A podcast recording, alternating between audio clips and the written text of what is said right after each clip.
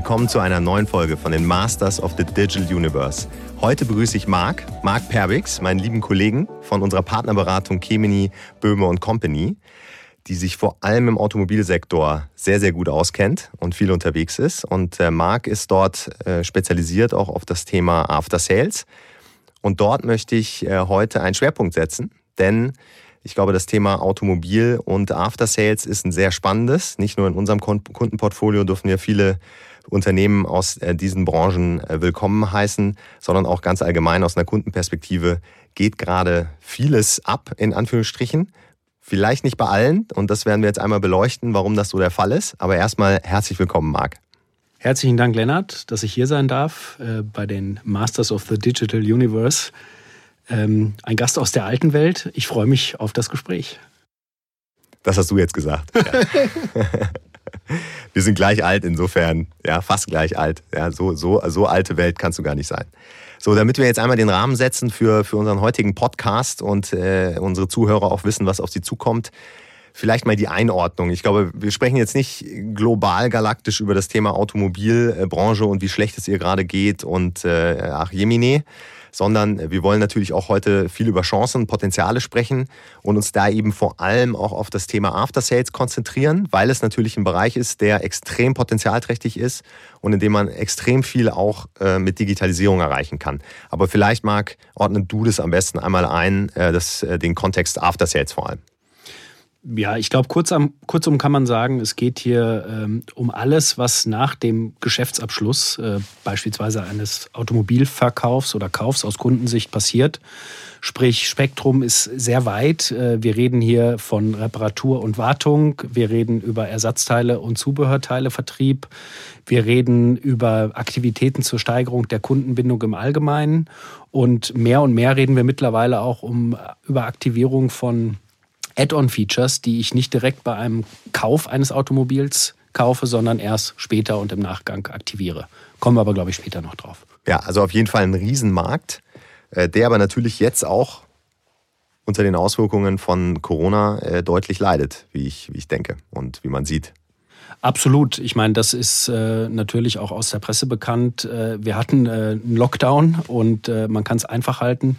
Dadurch äh, sind die Leute schlicht und einfach weniger vor die Tür gegangen. Es wurde weniger Auto gefahren. Es wurden weniger Autos verkauft. Und dementsprechend hat sich das natürlich auch auf das After-Sales-Geschäft ausgewirkt. Äh, ich habe neulich noch eine Pressemitteilung von den Kollegen von Bain gelesen. Man rechnet also in diesem Jahr mit einem Einbruch von 15 Prozent. Und das ist natürlich äh, für einen Markt, der stetig gewachsen ist, äh, eine Ansage. Gab es da jetzt auch in dem Sinne Ausnahmen oder in Anführungsstrichen Unternehmen, die weniger gelitten haben, weil sie vielleicht auch schon etwas, etwas anders denken, moderner denken im Kontext After Sales? Ich denke in gewissen Sparten. Also wenn wir über Ersatzteile und Zubehörteilevertrieb äh, nachdenken, dann sind oder waren hier, äh, sage ich mal, OEMs oder Händler, die äh, starke E-Commerce-Strukturen hatten, sicherlich deutlich im Vorteil, weil der Kunde einen Anlaufpunkt hatte. Ähm, wenn ich als Kunde in stationären Betrieb gehen wollte oder in eine stationäre Händlerschaft, war das schlicht und einfach nicht möglich und ich habe weniger gekauft und dementsprechend hat der Händler weniger Umsatz gemacht. Also denke ich das schon, ja. Du hast jetzt gerade schon ein paar Fachbegriffe fallen lassen. Natürlich haben wir eine sehr fachkundige Hörer, Hörerschaft und äh, Publikum in Anführungsstrichen. Aber vielleicht nur noch mal zur Erklärung OEMs. Ja, das sind die Markenhersteller, richtig? Entschuldigung, genau. Ja. Ich fall wieder in das, in das Fachgeblabel ein. Ja, vielleicht grenzen wir den Markt auch kurz mal von seinen Spielern so ein bisschen ab. Äh, in allererster Linie reden wir natürlich mal von einem Kunden, der ein Automobil kauft. Ja, dann haben wir den Hersteller und den nenne ich äh, gewohnheitsmäßig auch den OEM, Original Equipment Manufacturer. Dann haben wir die Zulieferer, die ja sehr viel tun in der Automobilindustrie, äh, eben auch Teile liefern. Äh, dann haben wir die Werkstätten und den Handel. Ja, da gibt es dann auch nochmal Unterscheidungen, aber ich glaube, da kommen wir dann gleich in der weiteren Diskussion so ein bisschen drauf, sonst wird es zu viel am Anfang. Ja, perfekt. Also genau über diese Strukturen müssen wir aber einmal äh, ein bisschen intensiver sprechen, weil Märkte sich ja eben auch sehr stark danach richten, wie Lieferketten, wie Distributionsketten aussehen und äh, das ist dann häufig auch eine, ein zentraler Grund dafür, warum das Thema Digitalisierung oder eben auch Endkundenzentrierung und Fokussierung, um das es ja vor allem auch bei uns im Geschäft und auch in diesem Podcast äh, viel geht, schneller oder weniger schnell voran, vorankommt und vorangeht. Ja, also bleiben wir einmal kurz bei den, bei den Strukturen. Ähm, wenn man sich jetzt mal diese diese Teilnehmer, die du gerade aufgeführt hast, anschaut, wie sind denn da die typischen Machtverhältnisse? Ja, die Machtverhältnisse sind schlicht und einfach traditionell gewachsen, historisch gewachsen. Äh, man hatte auf der einen Seite den OEM, der hat schlicht und einfach Autos gebaut. Und auf der anderen Seite hatte man die Werkstätten-Händlerschaft. Ähm, das Bild ändert sich jetzt ein bisschen. Ich als Kunde kaufe ein Auto. Ja, und wenn ich mich für ein Fabrikat entscheide, dann habe ich einen Hersteller, der dahinter steckt. Und äh, sage ich mal, aus der ganzen Erfahrung, die ich aus äh, meinem Privatleben habe, also sprich, ich kaufe meine Sachen zentral bei Amazon oder sonst wo, ich will keine Werbung machen, ähm, interessiert mich eigentlich nicht, wie komplex die Struktur dahinter ist. Und dadurch äh, baut sich die Komplexität so ein bisschen auf. Ich möchte als, als Kunde ein einheitliches digitales Erlebnis haben, wenn ich einen Teil kaufe, wenn ich einen Service buche etc. pp. Und auf Basis dieser historisch gewachsenen Struktur ist das heute schwierig zu realisieren. Absolut. Ich glaube, aus einer Kundenperspektive kann das jeder schon mal äh, nachempfinden. Zumindest äh, alle, die jetzt vielleicht nicht gerade schon im Besitz von einem Tesla sind, wo alles mehr oder weniger äh, aus einer Hand äh, kommt. Ähm, das, was du ja beschreibst, ist, äh, ist uns ja jetzt auch aus anderen Industrien sehr bekannt. Das einfach immer dort, wo unterschiedliche Teilnehmer äh, in, den, in den zentralen Interaktionspunkten ähm, ja, auftreten, hat man natürlich das Problem, dass man nicht, äh, sagen wir mal, ein konformes, homogenes Bild erzeugen kann in Richtung, in Richtung Kunde. Wenn man dann aber mal hinter die Kulissen schaut, hat das ja auch viel mit den Prozessen zu tun, mit den Abhängigkeiten. Was sind denn da so die typischen Reibungspunkte, an denen es an denen es gerne mal knallt? Ja, also äh, um es vorwegzunehmen, äh, auch die traditionellen OEMs, nicht nur der Tesla, äh, sind da sehr aktiv und wollen da natürlich vorangehen. Ähm, die größten Reibungspunkte liegen einfach in der Komplexität der Kette. Fangen wir vielleicht mal bei einem Hersteller an. Äh, als Kunde denke ich immer so, da ist, da ist ein Hersteller, da ist ein VW, ein BMW. Äh, ganz so einfach ist es aber nicht. Ich habe in der Regel eine sehr große Organisation, die äh, sehr viele Zentralfunktionen hat, die so die zentralen Themen treiben, äh, Sales-Initiativen treiben. Ich habe aber auch sehr viele Landesgesellschaften, die für den, äh, für den Profit und für den Gewinn in ihren einzelnen Landesgesellschaften verantwortlich sind. Und die reden da ein ganz gehöriges Wort mit. Das heißt, ähm, pauschal zu sagen, ich führe jetzt einfach mal den Direktvertrieb für gewisse äh, Teilegruppen ein, beispielsweise, oder neue innovative andere digitale Konzepte, geht nicht ohne die sogenannten Landesfürsten. Das ist mal zum einen ein ganz wichtiger Punkt. Dann hatte ich es eben schon angesprochen, es gibt eine sehr breite Händlerschaft. Und nur die wenigsten davon gehören zu einem OEM. Sprich, ich habe nur bei den wenigsten die Möglichkeit, gewisse Konzepte stringent einzuführen. Ich will nicht sagen diktatorisch, aber stringent einzuführen. Das heißt, ich habe sehr viele Stakeholder und auch Shareholder in diesem Prozess, die ich überzeugen muss, in eine gewisse Richtung zu gehen. Und das, sage ich mal, in einem großen Stil zu tun, ist sehr, sehr aufwendig und dauert einfach sehr lang. Verstanden. Wenn man jetzt, äh, wir, wir konzentrieren uns ja heute vor allem auf den After-Sales-Markt. Das ist ja vom, von, aus einer, sagen wir mal, Kundenlebenszyklus-Perspektive oder Customer Lifetime Value-Perspektive ein extrem spannender, spannender Markt, weil man typischerweise ja sein, sein Auto ein paar Jahre hält, außer man ist jetzt in, in verschiedenen oder individuelleren Leasing-Kontexten äh, unterwegs oder ja, nimmt sich immer einen, einen Jahreswagen oder ähnliches äh, wenn man jetzt auf wirklich ein, ein Auto kauft, ja, dann, dann hat man ja eine lange Kette an Berührungspunkten im, im After-Sales-Bereich. Ähm, kann man, kann man gegenüberstellen, wo, wo wie viel Art von, von Geschäft und, und auch ja, Ergebnispotenzial liegt? Also wenn man mal den klassischen Erstkauf anschaut gegenüber dem, sagen wir mal, After-Sales-Verlauf? Ich glaube, gerade für, für die OEMs, die jetzt mehr und mehr in das äh, Direktgeschäft einsteigen wollen, ist das exakt die, die richtige Frage, die du da stellst, Lennart.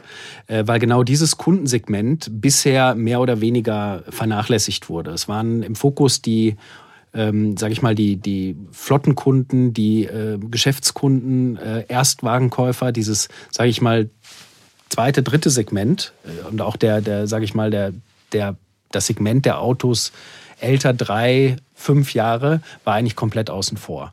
Und das ist eben ein Potenzial, was äh, mehr und mehr versucht wird zu, oder wo der OEM mehr und mehr versucht, dieses Potenzial zu adressieren. Und äh, das ist natürlich erheblich, insbesondere wenn es um Teilevertrieb geht, der eigentlich in dem Segment fast ausschließlich bei Dritthändlern liegt. Ja. Ich glaube, da sind wir ja auch schon in dem Bereich der der, wenn man so will, Lösungsansätze und auch Chancen.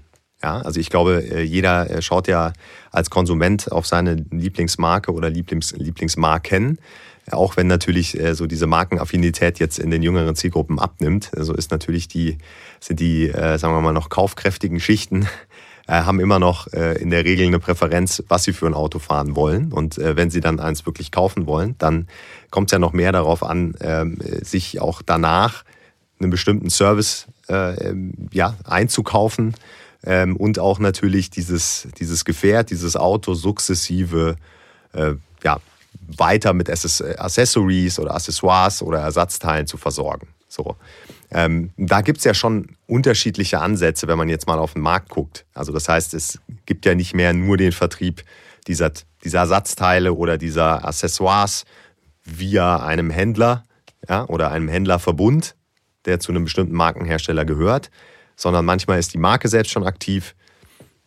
Manchmal sind eben Dritt, Dritthändler äh, aktiv. Es gibt natürlich auf Marktplätzen sehr, sehr viel Bewegung schon. Also es gibt ja schon vieles, was man da draußen so an als, als Use Cases, als Anwendungsfälle ähm, aufführen kann. Wie Abs siehst du das? Absolut. Ähm, und da gibt es natürlich auch schon äh, etablierte Spieler am Markt. Äh, also gerade wenn wir über dieses Thema Teilevertrieb reden, äh, wir schießen uns da gerade sehr drauf ein, muss ich sagen. Ähm, dann, dann gibt es da bestehende Strukturen, die auch funktionieren. Ja, also die kennst du. Das sind, sind die großen Kfz-Teilehändler, die auch auf diversen Trikots von Fußballmannschaften stehen.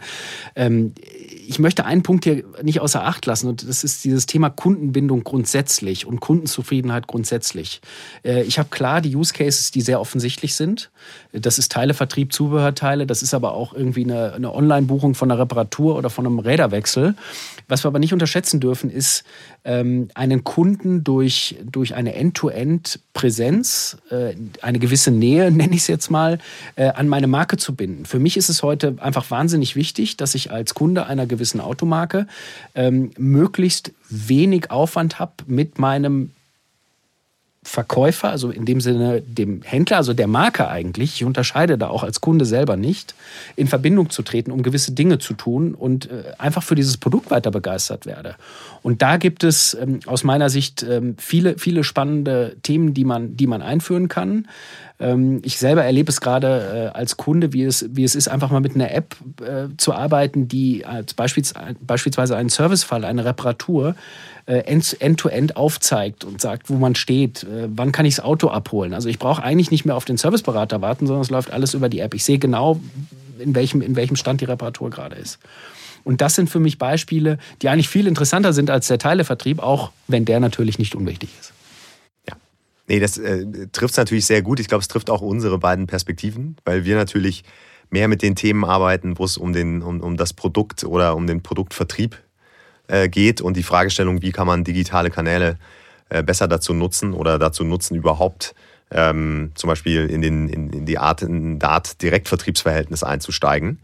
Wohingegen natürlich das ganze Service-Thema natürlich, äh, wie du es gerade beschrieben hast, für die Marke eigentlich der fast viel relevantere Aspekt ist. Äh, auch viel höher margig in dem Sinne äh, letztlich und natürlich mehr Einfluss auf die, auf die Markenwahrnehmung und auf eine mögliche Loyalität gegenüber dem Fahrzeug hat. Absolut, ja. Also das ist für mich ein ganz wichtiger Bereich. Äh, was, was zusätzlich dazu kommt, ist äh, schlicht und einfach die Tatsache, dass die neuen, sage ich mal, äh, Baukästen, die, die, die äh, sage ich mal, auf den Markt kommen werden, auch mehr und mehr Add-on-Features beinhalten werden. Ich habe es eben zu Beginn schon angesprochen. Ähm, und was, über was reden wir da? Also früher ist man in ein Autohaus gegangen und hat sich äh, sein Wunschauto, seinen Traum äh, konfiguriert. Und ja, wenn man dann irgendwann die Sitzheizung vergessen hat, dann wurde es im Winter einfach ein bisschen blöd und äh, kalt. Ähm, das ändert sich gerade ein bisschen. Das heißt, äh, die OEMs, auch markenübergreifend, gehen dazu über, gewisse Features nicht unbedingt zu Beginn oder nicht beim, beim sage ich mal, ersten Kauf ähm, mit anbieten zu müssen, sondern im Nachgang auch anbieten zu können. Ich glaube, ein ganz einfaches Beispiel ist das Apple CarPlay, was bei vielen Autos heute schon vorkonfiguriert ist. Wenn ich das am Anfang nicht nehme, dann kann ich das immer noch nachaktivieren. Es wird aber auch andere Features geben, wie eben die berühmte Sitzheizung, wie aber auch insbesondere Funktionalitäten, gerade im Hinblick auf das autonome Fahren, die hier mehr und mehr an Bedeutung gewinnen und somit natürlich auch Chancen für den After-Sales-Service bringen. Das heißt dann im gleichen Zuge natürlich eine Simplifizierung des, des, des eigentlichen Auswahlprozesses am Anfang. Das ist ja, auch wenn wir heute da nicht drüber reden, aber es ist natürlich äh, digital auch weiterhin noch eine Riesenbaustelle bei Markenherstellern. Wenn, wenn ich mir da Konfiguratoren an, anschaue, dann ja, äh, schlage ich immer alle beide Hände. Ich habe ja nur zwei über den Kopf zusammen und bin kein Stück weitergekommen. Das heißt, wenn ich am Anfang natürlich Tesla-like äh, sehr klare Modelle anbiete und sehr klare äh, Unterschiede, dann kann ich natürlich dann auch im Nachgang, wenn mir sowas zur Verfügung äh, steht, mehr Cross- und Upselling betreiben und habe natürlich dann auch wiederum als Markenhersteller die Möglichkeit, dauerhafter mit meinem Kunden in, in Kontakt zu bleiben. Ja. Absolut. Und das ist dann eigentlich maßgeblich über die äh, Elektronikkomponenten äh, getrieben. Das heißt, der Kunde muss natürlich weiterhin in irgendeiner Form wahrscheinlich zu einem Händler fahren oder äh eben genau nicht. Das Auto wird mehr und mehr äh, zum fahrenden Computer. Ähm, die Herausforderung kriegt man links und rechts, glaube ich, auch gerade ganz gut in der Presse mit. Äh, Verzögerungen in der Softwareentwicklung da, Probleme hier, Rückrufe da. Ähm, dementsprechend, äh, ja, kann man absolut bejahen. Ähm, das Ganze wird, das ist fast schon old-fashioned, glaube ich, zu sagen, over the air geregelt. geregelt. Ähm, Oder Cloud. der, den Begriff wollte ich jetzt nicht fallen lassen, aber äh, natürlich dann per, per Remote-Software-Update. Und ich brauche eben genau nicht mehr die Fahrt äh, zum, zum, zur Werkstatt, äh, sondern idealerweise mache ich das zu Hause beziehungsweise während der Fahrt. Was hat das denn dann für Auswirkungen auf zum Beispiel die Händlerstrukturen? Also kriegen die jetzt äh, perspektivisch auch neue, neue Herausforderungen im Sinne der, der ja, der, der Positionierung, absolut. der Value Proposition, die sie eigentlich selbst anbieten müssen und, und können müssen. Ab, absolut. Und äh, das ist auch kein Geheimnis, dass natürlich äh, das ganze Thema Digitalisierung die, die Händler mehr und mehr unter Druck bringt. Äh, insbesondere auch die Tendenzen der OEMs, mehr und mehr eigene äh, Direktvertriebskanäle aufzubauen. Ähm, Gibt es Beispiele zuhauf, insbesondere auch von, von, von großen OEMs, die das auch mittlerweile in, in Verträgen festlegen, dass der Direktvertrieb für den OEM möglich ist. Das war vorher nicht unbedingt der Fall. Ähm, dementsprechend ähm, gilt es hier auch für die Händlerschaft, sich neu zu positionieren. Und das idealerweise in einem Konstrukt mit dem OEM, weil äh, es gibt meiner Meinung nach äh, mehr Gründe für ein hybrides Modell als für das eine oder für das andere Modell. Dementsprechend ähm, ist das für mich einfach ein wichtiges Thema, hier die Anforderungen der einzelnen Spieler wirklich mal äh, auf den Tisch zu bringen und äh, in Einklang zu bringen. Das ist ein ganz entscheidender Punkt. Du, du sprichst ja jetzt gerade eher von der strukturellen Vernetzung. Es gibt ja auch noch das, äh, das große Chancenfeld generell vernetzte Autos, von dem du mir im Vorfeld äh, ja auch schon ganz begeistert erzählt hast. Kannst du da noch mal drauf eingehen, was das jetzt aus der Perspektive, vor allem ja dann auch wieder vom, vom OEM, für Potenzial birgt? Das Potenzial, was sich hier, was sich hier zeigt äh, oder was sich zeigen wird, ist, äh, dass der OEM plötzlich auf äh, deutlich mehr Fahrdaten und Performance-Daten zurückgreifen kann, als er das bisher je konnte. Äh, die Fahrzeuge sind, sind seit langer Zeit mit, mit, äh, mit einer Technologie ausgestattet, um Fahrverhalten zu analysieren und um, um sage ich mal, Fehler zu sammeln und hinterher in einer Reparaturwerkstatt zur Verfügung zu stellen. Das ist, äh, das ist sicherlich keine Neuerung. Was neu sein wird, ist, dass diese Daten mehr und mehr zentral bei dem OEM ankommen werden. Und dadurch bieten sich natürlich Möglichkeiten, die, die sehr vielfältig sind. Ich kann sehr einfache, sehr einfache Use Cases auf einmal möglich machen, die vorher unmöglich waren. Beispielsweise eine, eine Fahrperformance-Analyse. Ich kann meine, meine, Service, meine Servicefälle deutlich näher am Kunden steuern. Ja? Ich kann also äh, einsehen, wie sind, wie sind meine Sensordaten, wie sind meine wie sind meine, meine Fahrdaten, um hier letztendlich, ähm, sage ich mal, aktiv aktiv in die, in die beratende Rolle einzutreten, um den Kunden in den, in den Servicefall zu, zu managen und letztendlich dann auch da weiter zu optimieren. Also es gibt schon viele, viele Themen, bei denen wahrscheinlich auch die, die Markenhersteller insbesondere natürlich auch schon, schon heftig daran arbeiten. Die Frage ist natürlich, ob sie durch die, durch die Krise jetzt äh, da, da in diesen Bestreben eher zurückgeworfen werden gerade, weil sie sich einfach um, um ja, andere Themen kümmern müssen man hört es ja so oder so. Es gibt die, die, die richtig, richtig Gas geben und äh, die natürlich auch verstanden haben, äh, dass man nicht erst auf eine zweite Welle in Anführungsstrichen äh, warten muss, äh, um, um klar zu werden darüber, dass man diese, diese äh, Ziele einfach schneller erreichen muss. Ähm, bei manch anderen geht es wahrscheinlich eher auch um, das, um die Fragestellung, wie viel, wie viel kann ich jetzt gerade investieren ähm, wenn ich eine sehr hohe Abhängigkeit weiterhin vom strukturellen Vertrieb habe, wie schnell kann ich eigentlich überhaupt autark in dem Sinne äh, neue Geschäftsfelder aufbauen? Weil das dauert natürlich auch, äh, bis ich dort dann eine Traction habe, die mir erlaubt, dann wiederum äh, strukturell auch andere Entscheidungen ähm, äh, zu treffen. Wir selbst haben aus der Projekterfahrung viel mit wirklich dauerhaften Prozessen und Entscheidungen zu tun. Also es ist sicherlich eine Branche, die ich jetzt so einschätzen würde als eine, die eher länger braucht, um eine Entscheidung ähm, eines, sagen wir mal, auch eine strukturelle Entscheidung zu treffen. Aber wie du es ja auch geschildert hast, aus gutem Grund, es gibt viele strukturelle Hürden. Dennoch würde ich natürlich aus einer digitalen Perspektive sagen, es gibt eigentlich überhaupt keine Zeit mehr zu verlieren. Und ähm, für alle, die noch nicht so richtig auf dem Weg sind, gilt es eigentlich mehr denn je, wirklich durchzustarten. Oder wie siehst du das? Absolut. Ähm, und wie gesagt, äh, wir reden sehr viel über den Hersteller. Wir haben hier noch andere Spieler in der Kette. Wir haben äh, Lieferanten, wir haben äh, gewisse Teile Lieferanten. Es werden auch weitere Spieler hinzukommen die momentan nicht so wahnsinnig äh, sichtbar sind. Aber das sind beispielsweise ähm, Versicherungen, die mehr und mehr in diesen, in diesen Markt kommen.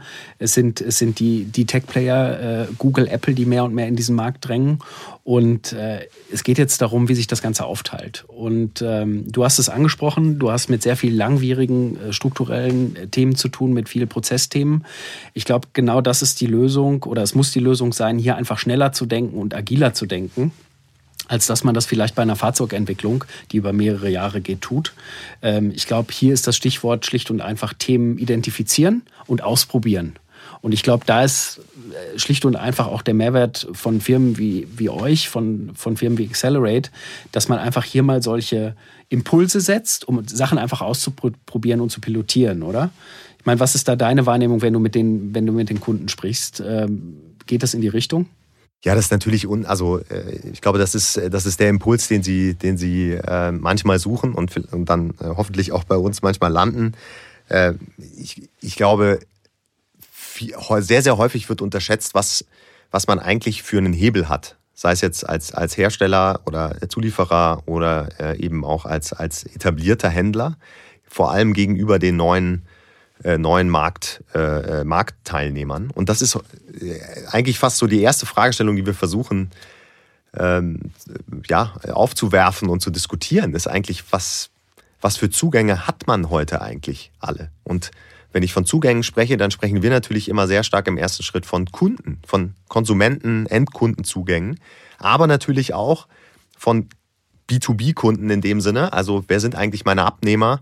wenn ich, wenn ich jetzt nicht äh, direkt jemand bin, der an den End Endkunden verkauft, sondern äh, eben äh, ein Teil der, der Kette bin. Ähm, was weiß ich da eigentlich heute alles? Und wie manifestiert sich mein Wissen heute schon in Daten? Ja, in, in, in, in dem Sinne in Smart Data. Ja, nicht in Big Data, weil davon äh, wird keiner schlau, sondern was sind eigentlich so die, ja, die Kenntnisse, die ich eigentlich nehmen kann, heute schon, und sie dann eben in diese von dir genannten praktischen, pragmatischen Maßnahmen zu überführen. Und das ist, das ist eben häufig der erste Ansatzpunkt, zu fragen, was könnt ihr eigentlich alles schon? Was wisst ihr auch alles schon über euren Kunden? Und das ist natürlich aber auch häufig eine Fragestellung, die, das, die den zweiten Schritt provoziert. Und der ist, jetzt setzen wir uns doch nochmal ganz, ganz intensiv mit dem Kunden auseinander, wie auch immer er aussieht oder sie ja, äh, und versuchen nochmal zu, zu wirklich äh, zu festzustellen, an welchen Punkten, an welchen Interaktionspunkten, an welchen Schnittstellen machen wir heute was, ja, und was erwartet der Kunde eigentlich an diesen Schnittstellen und Interaktionspunkten? Und was erwartet er morgen? Und wie kann ich dort Mehrwert schaffen, ja. Absolut, das kann ich, kann ich nur unterstreichen und in meiner ja doch mittlerweile schon langjährigen äh, Expertise im After Sales ähm, müssen wir, glaube ich, hier einen Mindset-Shift vollziehen. Äh, wir haben After-Sales-Optimierung sehr häufig aus der Brille äh, der Organisation getroffen, insbesondere kostengetrieben. Natürlich war das Thema Kundenzufriedenheit immer dabei, aber gerade das Thema Kosten stand doch irgendwo sehr im Vordergrund. Und ich glaube, es wird wichtiger denn je, äh, die Rolle des Kunden einzunehmen und sich in die Rolle des oder in die Sicht des Kunden zu versetzen, um mein, sag ich mal, mein Erscheinungsbild zu verbessern. Und ich glaube, hier ist es ganz entscheidend, damit zu starten das zu tun und äh, von da aus die Reise zu begehen. Ich glaube, dass, um die Frage hattest du eben äh, anfangs gestellt, was ist alles schon vorhanden? Es ist heute schon, und da brauchen wir gar nicht über vernetztes Fahren reden, es ist, es ist wahnsinnig viel Datenvolumen da. Es sind wahnsinnig viele äh, wichtige Daten, die Erkenntnisse auf Fahrverhalten liefern da. Es sind Kundendaten da, die äh, das Kaufverhalten, die Rückschlüsse auf das Kaufverhalten zulassen, die äh, Upselling-Potenzial-Analysen ähm, zulassen. Es ist alles vorhanden. Das, was ich beobachte, ist, es ist viel zu fragmentiert vorhanden. Und das wiederum liegt im, darin begründet, dass wir eben über diese vielschichtige Kette reden und äh, einfach über eine wahnsinnig komplexe, komplexe Kette, die ich übereinander bringen muss. Ich glaube, wenn man hier die Spieler überzeugt, dass das für alle letztendlich eine, und jetzt komme ich mit dem Buzzword, Win-Win-Situation ist, ähm, dann hätte man oder hat man deutlich leichteres Spiel, als hier alleine vorzupreschen und alleine äh, für sich die Welt zu optimieren. Ja, und ich kann da auch, das kann das nur ergänzen. Ich glaube, dass es gibt fast noch, es gibt sicherlich noch komplexere Industrien da draußen. Wir, wir haben ja das Glück, dass wir sehr, äh, sehr, sehr viele unterschiedliche Industrien und, und Branchensegmente und äh, auch dementsprechend Geschäftsmodelle, Distributionsketten und so weiter kennenlernen dürfen. Und ich glaube, das, was, was wir festgestellt haben, ist, dass natürlich in, sagen wir mal, Industrien, in denen die Ingenieurleistung eigentlich als das als das Nonplusultra gilt und den, den Treiber über die letzten Jahrzehnte, Jahrhunderte ausgemacht hat, äh, und so ein Markt überhaupt erst äh, entstehen, äh, entstehen hat lassen. Dass sich vor allem in solchen äh, Umfeldern natürlich sehr, sehr, sehr, sehr schwer tun, die meisten Teilnehmer, pragmatisch Baby Steps in, äh, in Richtung Vertrieb zu machen. Ja. Und das ist, äh, danke für diese Brücke, die du da schlägst. Das ist eigentlich für mich der, der Elfmeterpunkt, um, um, um nochmal auf das Thema hybrides Modell zu kommen. Ich, ich muss nicht als OEM lernen, wie Sales geht. Dafür habe ich meine Handelsschaft, die das über Jahrzehnte sehr erfolgreich getan hat und mir als OEM dadurch auch sehr viel Freude bereitet hat. Ähm, dementsprechend bin ich schon dafür zu sagen, ich nutze diese Expertise und nutze genau dieses Wissen, was ich dort habe, um dieses Thema E-Commerce nach vorne zu treiben. Äh, ein Händ eine Händlerschaft, insbesondere ein, sage ich mal, unabhängiger Handel, wird aber niemals in der Lage sein, hier innovativ und, und, und schnell voranzugehen, wenn er den OEM nicht in der Hand hat.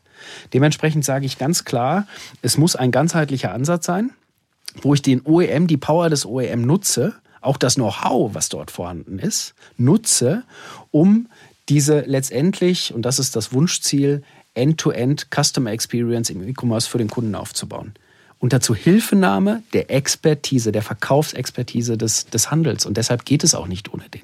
Absolut. Und ich meine, das muss nicht äh, von Anfang an gleich für das gesamte Händlernetzwerk und für, für eine komplette ja, äh, überregionale äh, Vertriebsgesellschaft funktionieren, sondern aus unserer Perspektive kann man das eben sehr lokal auch, auch starten. Ja, man, man kann sich die Partner, wie du, die du gerade genannt hast, aussuchen, die eben vielleicht schon weiter sind, die auch offener dafür sind, so, so solche neuen Kooperationswege zu gehen und dann aus diesen Pilotumgebungen ähm, Ergebnisse abzuleiten, die dann wiederum auch einfacher zu vermarkten sind, auch einfacher zu übersetzen sind in eine, ja, doch weiterhin natürlich sehr heterogene Landschaft an, an Stakeholdern und Shareholdern. Ja. Und ich glaube, das ist äh, natürlich mit, dem, mit der Fragestellung verbunden, wie viel Zeit bleibt einem.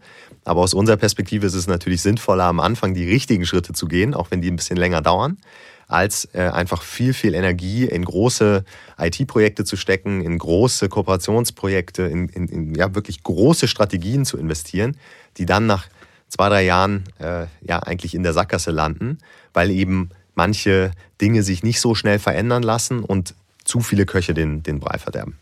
Absolut. Und äh, du hast es eben angesprochen. Ähm, natürlich gibt es aktuell Liquiditätsthemen aufgrund der äh, Corona-Pandemie. Und ähm, ich glaube, es verbietet, verbietet sich schlicht und einfach hier äh, die, großen, die großen Langläufer anzustreben, sondern ich glaube, man muss mit kleinen, mit kleinen Themen äh, kleine, aber effiziente Schritte machen. Und genau das kann ich auch nur empfehlen in der aktuellen Zeit. Marc, ich würde mich natürlich jetzt äh, gerne weiter mit dir unterhalten, ja, aber äh, die Zeit, ich habe ja eigentlich immer eine Zielzeit, äh, ist mal wieder überschritten. Äh, das liegt daran, dass du äh, ja, so viel Spannendes zu erzählen hast. Äh, es hat mir auf jeden Fall total viel Spaß gemacht. Ich hoffe, unseren Zuhörern auch. Wir können natürlich in diesen Podcast-Folgen immer nur ja, ganz, ganz high level in Anführungsstrichen das Thema anfliegen. Aber ich hoffe, die Hörer äh, haben gemerkt, ähm, was äh, du da an den Tisch bringen könntest. Deswegen kann ich nur empfehlen, ähm, vor allem natürlich im Automobilsektor, aber insbesondere natürlich beim rund um das Thema After Sales, bitte auf jeden Fall auf den Markt zugehen. Und äh, wir sind natürlich auch gerne im Tech-Team ja, äh, äh, verfügbar, wenn es darum geht, äh, wie, wie schaffen wir die nächsten Schritte der Digitalisierung in diesen Bereichen. Ähm, Marc, tausend Dank und hoffentlich äh, auf eine zweite Runde irgendwann bald mal wieder. Sehr gerne. Vielen Dank, Lennart.